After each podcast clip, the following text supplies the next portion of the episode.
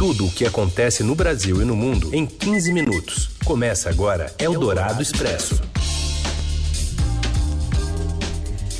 Olá, sejam muito bem-vindos. Eldorado Expresso começando para atualizar as notícias importantes no meio do seu dia. Como vai, Raíssen Abaqui? Tudo bem, Carolina Ercolim, boa tarde aos ouvintes também. A gente começa desfilando para você os destaques da edição desta terça, dia 26 de janeiro.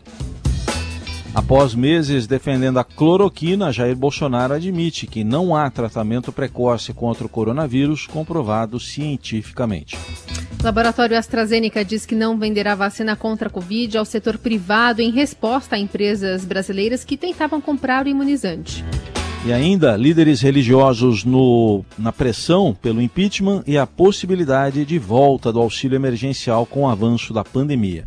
É o Dourado Expresso. Tudo o que acontece no Brasil e no mundo em 15 minutos. O número de mortes no Brasil subiu em 2020 mais de 8% sobre 2019. A média anual de aumento registrada aos, nos 21 anos anteriores era bem menor, cerca de 1,9%. Em São Paulo, essa expansão foi 17%, enquanto no Rio chegou a 19%, segundo o portal da Transparência. E a pandemia de Covid é a melhor hipótese para explicar todos esses dados. O presidente Jair Bolsonaro hoje também mudou o tom sobre o tratamento precoce contra o coronavírus. Mais informações de Brasília com Indiana Tomazelli. Boa tarde, Carol. Boa tarde, Boa tarde. Heisen. Após meses defendendo tratamento sem eficácia comprovada contra a Covid-19, presidente Jair Bolsonaro admitiu hoje que não há qualquer medicamento atestado para combater a doença. Em evento promovido por um banco de investimentos, Bolsonaro elogiava a posição do Conselho Federal de Medicina de defender a independência dos médicos para prescrever remédios ao paciente quando ele fez o reconhecimento. Vamos ao que o presidente disse. Quem decide o tratamento precoce de uma pessoa infectada, já que não temos um medicamento ainda comprovado cientificamente, o médico pode, na ponta da linha, é, decidir em comum acordo com o paciente o que vai receitar. A admissão de Bolsonaro vem na esteira do aumento da pressão pelo impeachment do presidente devido à postura do governo na pandemia. Nos últimos dias, autoridades também entraram na mira de investigações devido à conduta do governo federal no combate à Covid-19. O ministro da Saúde, Eduardo Pazuello, é alvo de um inquérito no STF por suspeita de omissão na crise de falta de oxigênio em Manaus. Recentemente, também o Ministério Público Federal cobrou explicações do Ministério da Saúde sobre o aplicativo Tratkov, lançado pelo governo federal para orientar o enfrentamento da Covid-19 e que recomendava de forma indiscriminada o uso de antibióticos e cloroquina, ivermectina e outros fármacos sem eficácia comprovada contra a Covid. Após questionamentos, o aplicativo foi retirado do ar. Bom, apesar do reconhecimento público da não existência de medicamento eficaz contra a Covid-19, Bolsonaro defendeu a autonomia dos médicos e disse ainda que o governo fez a sua parte na crise no Amazonas. Eldorado Expresso. A farmacêutica AstraZeneca afirmou hoje que não vai vender vacinas contra a Covid para o setor privado. A informação vem após notícias sobre uma frente de empresários que afirmava estar negociando 33 milhões de doses com o laboratório, que distribui o imunizante em parceria com a Universidade de Oxford. O movimento foi iniciado por indústrias, mas o plano por ser considerado incompleto, foi logo descartado por grandes empresas como Vale, Itaú e Vivo, entre outras. O comunicado da AstraZeneca vem no mesmo dia da declaração do presidente Jair Bolsonaro, que defendeu a possibilidade de empresas comprarem vacinas contra a Covid para vacinarem seus funcionários e repassarem uma parte ao sistema público de saúde. A posição do presidente significa uma mudança de postura do governo em relação ao tema. Em reunião realizada há menos de duas semanas com os ministérios da Saúde, da Casa Civil e das Comunicações, empresas foram informadas de que o governo realizaria toda a imunização e de que não haveria necessidade de ajuda de empresários. Eldorado Expresso. O governador João Dória anunciou nesta terça-feira a entrega de mais de 5 mil litros de insumos para a Coronavac. A previsão de entrega é na quarta-feira, dia 3, e equivale a quase 9 milhões de doses. Mais cedo, ele se reuniu virtualmente com Yang Wamin, embaixador da China no Brasil, que participou virtualmente da coletiva de imprensa do Palácio dos Bandeirantes. Dimas Covas, diretor do Instituto Butantan, afirmou que outros 5.600 litros já estariam em processo adiantado de liberação. E com esses dois lotes, regularizaremos as nossas entregas ao Ministério da Saúde. Com isso, estaria garantida a entrega de 40 milhões de doses da Coronavac ao governo federal até abril, com a possibilidade de fornecimento para outras 54 milhões de doses. As doses que já estão prontas começarão a ser liberadas para o Ministério na próxima sexta, dia 29. Eldorado Expresso. E líderes religiosos reforçam a pressão pelo impeachment do presidente Jair Bolsonaro. Temos informações com Daniel Vetterman. Oi, Heisen. Oi, Carol. Um grupo de líderes religiosos vão protocolar um pedido de impeachment contra o presidente Jair Bolsonaro na Câmara dos Deputados. Esses grupos são minoritários nas igrejas evangélicas e católicas, mas é a primeira vez que representantes desse segmento oficializam uma denúncia contra o presidente por crime de responsabilidade. O pedido é assinado por católicos, evangélicos e líderes ligados às igrejas anglicanas, luteranas, metodistas e outras, muitos deles ligados a partidos de esquerda. A postura do presidente na pandemia de Covid-19 aumentou a pressão pela abertura de um processo na Câmara dos Deputados, decisão que caberá ao próximo presidente da Casa. A eleição, a sucessão, está marcada para o dia 1 de fevereiro, próxima segunda-feira.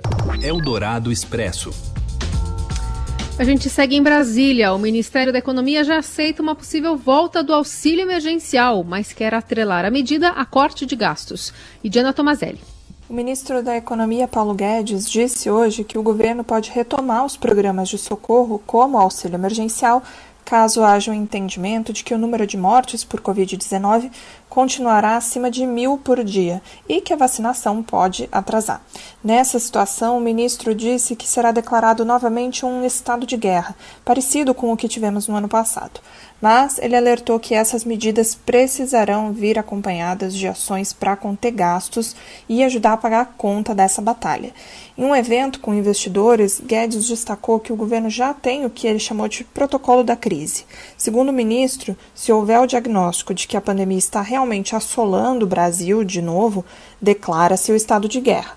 O ministro citou diferentes referências em termos de números de mortes diárias por Covid-19 para deflagrar essa situação emergencial. Os números variaram entre 1.000 e 1.600 óbitos por dia. Só lembrando que no Brasil o recorde de número de mortes por Covid-19 foi registrado em 4 de agosto de 2020, com 1.394 óbitos.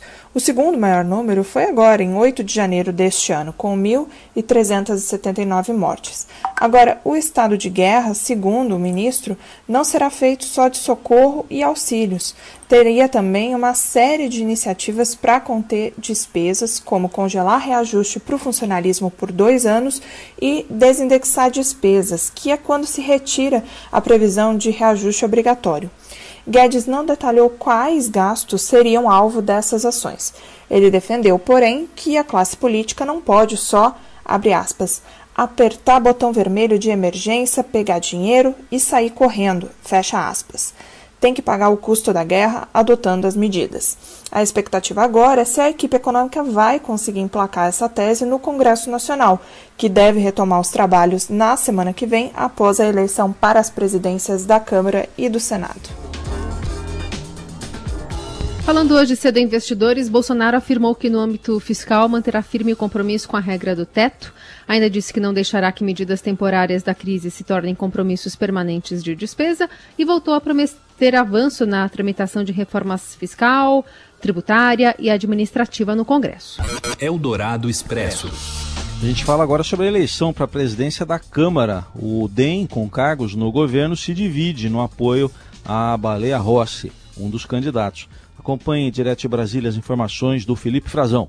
Olá, Carol. Olá, Heisen. Há menos de uma semana, a disputa pela eleição interna na Câmara dos Deputados está tendo reviravoltas em Brasília dia após dia. Depois do, do PSL abandonar o barco de Baleia Rossi, agora foi o vez do DEM, ou pelo menos uma parte do DEM, o Democratas. Cinco deputados do Democratas saíram de, declaradamente, abertamente do grupo de apoio ao Baleia Rossi e abriram essa divergência apoiando o candidato preferido do presidente Jair Bolsonaro, que é Arthur Lira. Eles almoçaram ontem em Salvador e isso causou um grande constrangimento na campanha de Baleia. Alguns desses deputados, é claro, têm cargos muito importantes, apadrinhados políticos indicados por ele no governo Jair Bolsonaro, como, por exemplo, na Companhia de Desenvolvimento dos Vales do São Francisco e do Parnaíba, a Codevasf, e também no Departamento Nacional de Obras contra as Secas, o DENOX.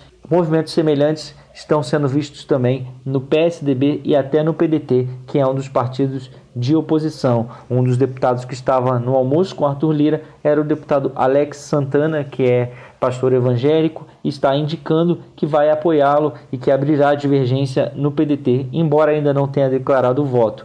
No PSDB, por exemplo, o deputado Pedro Cunha Lima deve votar também com Arthur Lira, ou seja, os cargos estão pesando na disputa política em cima da hora e o barco está virando mais favorável hoje a uma blindagem ao presidente Jair Bolsonaro e a eleição de Arthur Lira, presidente da Câmara dos Deputados.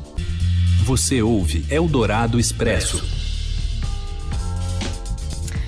De volta com o Eldorado Expresso, as notícias importantes do dia do Brasil e do mundo. E a gente dá uma chegadinha nos Estados Unidos, porque a Beatriz Bula traz para a gente informações do novo presidente que dá ordem para o governo federal ampliar a compra de bens made in USA.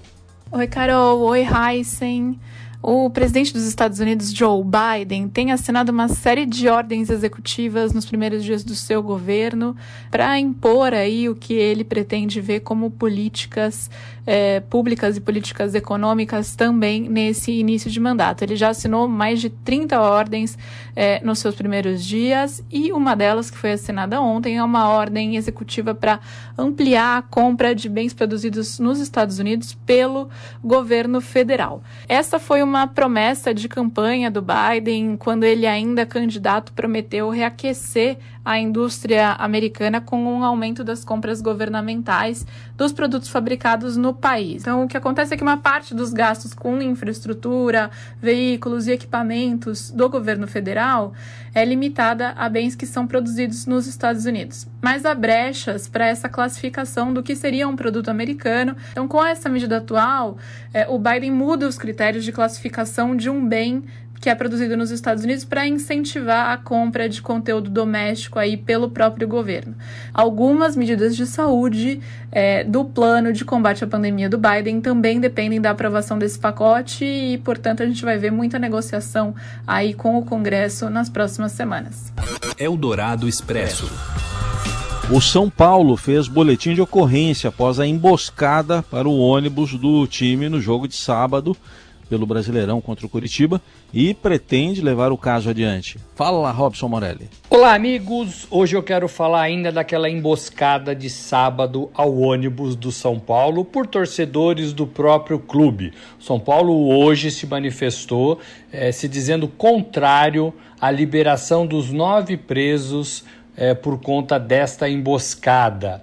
É, o São Paulo diz, afirma que sofreu um atentado terrorista e não vê justificativa para que os vândalos que fizeram isso fossem liberados, fossem soltos até que prestem esclarecimentos e respondam, talvez, é, por processos e continuem presos. O São Paulo fez o boletim de ocorrência após o incidente no 14 DP é, registrando tudo o que aconteceu. Então, São Paulo se mostra neste momento é, é, decidido a ir com isso até o fim decidido a levar o caso até as últimas consequências, não é olhando para o coração desses torcedores que torcem para o São Paulo. Existe muito isso. Dirigente de futebol nunca quer prejudicar torcedor do seu time, mesmo mesmo quando eles fazem esse tipo é, de arruaça, quando eles têm esse tipo de comportamento. É bom que isso aconteça,